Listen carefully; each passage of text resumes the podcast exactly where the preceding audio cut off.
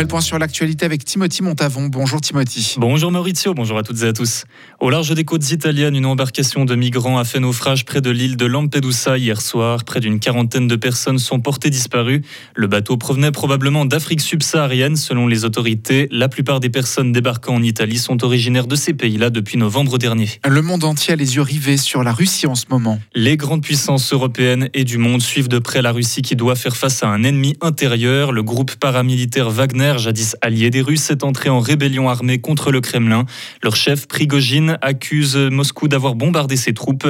Il a ajouté que la guerre a été démarrée pour la promotion de plusieurs oligarques russes et non pour les raisons qu'évoquait Vladimir Poutine. Lui et ses mercenaires ont réussi à reprendre le quartier général de Rostov aux forces russes, un point central de la stratégie offensive de Moscou. Vladimir Poutine a fustigé un coup de poignard dans le dos en affirmant que ce retournement de veste serait très sévèrement puni. Il dit vouloir éviter à tout prix une nouvelle guerre civile à la Russie. L'Ukraine s'est à nouveau retrouvée sous le feu de l'artillerie cette nuit. Quant à elle, plusieurs infrastructures, ont été touchées, ainsi que des bâtiments civils. Malgré tout, l'Ukraine n'a pas dit son dernier mot. Le pays a organisé une réunion dans le plus grand secret au Danemark avec plusieurs pays, notamment ceux qui sont restés neutres après l'invasion pour négocier une paix durable. Elle doit se tenir aujourd'hui à Copenhague. Parmi les invités clés qu'il s'agira de convaincre d'agir en faveur de Kiev, il y a surtout la Chine, mais les chances sont minces pour qu'elle soit présente. Le but de la démarche est de poser les jalons pour un futur sommet pour le plan de paix en Ukraine de Volodymyr Zelensky. On a pu l'observer ces derniers temps, la Suisse est particulièrement sensible aux cyberattaques. Un ingénieur suisse explique dans le temps que la neutralité de notre pays ne joue pas en sa faveur. En effet, en choisissant son camp, entre guillemets, au cas par cas, elle s'expose beaucoup plus aux attaques pour faire pencher son soutien en faveur des pirates informatiques.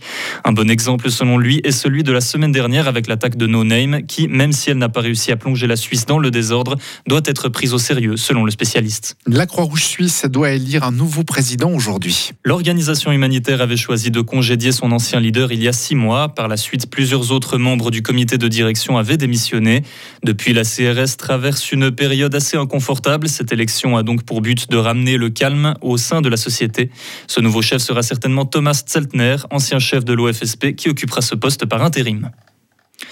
Guy Parmelin se représentera au Conseil fédéral à la fin de cette année. Il l'a annoncé hier soir, mettant fin aux rumeurs sur son départ de Berne en même temps qu'Alain Berset.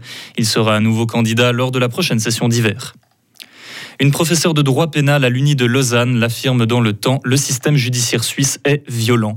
Selon elle, la justice helvétique a pour objectif principal de préserver l'ordre et le pouvoir social et non de venir en aide aux victimes. Elle précise que beaucoup de personnes sont libérées grâce au bénéfice du doute, laissant pour compte la douleur des victimes qui, elle, reste bien réelle. Au sujet du racisme dénoncé depuis quelque temps au sein des forces de police, elle parle d'un problème sociétal.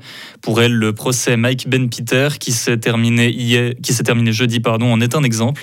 Six policiers accusés d'avoir tué un Nigérian de 39 ans à Lausanne en 2018 ont tous été acquittés.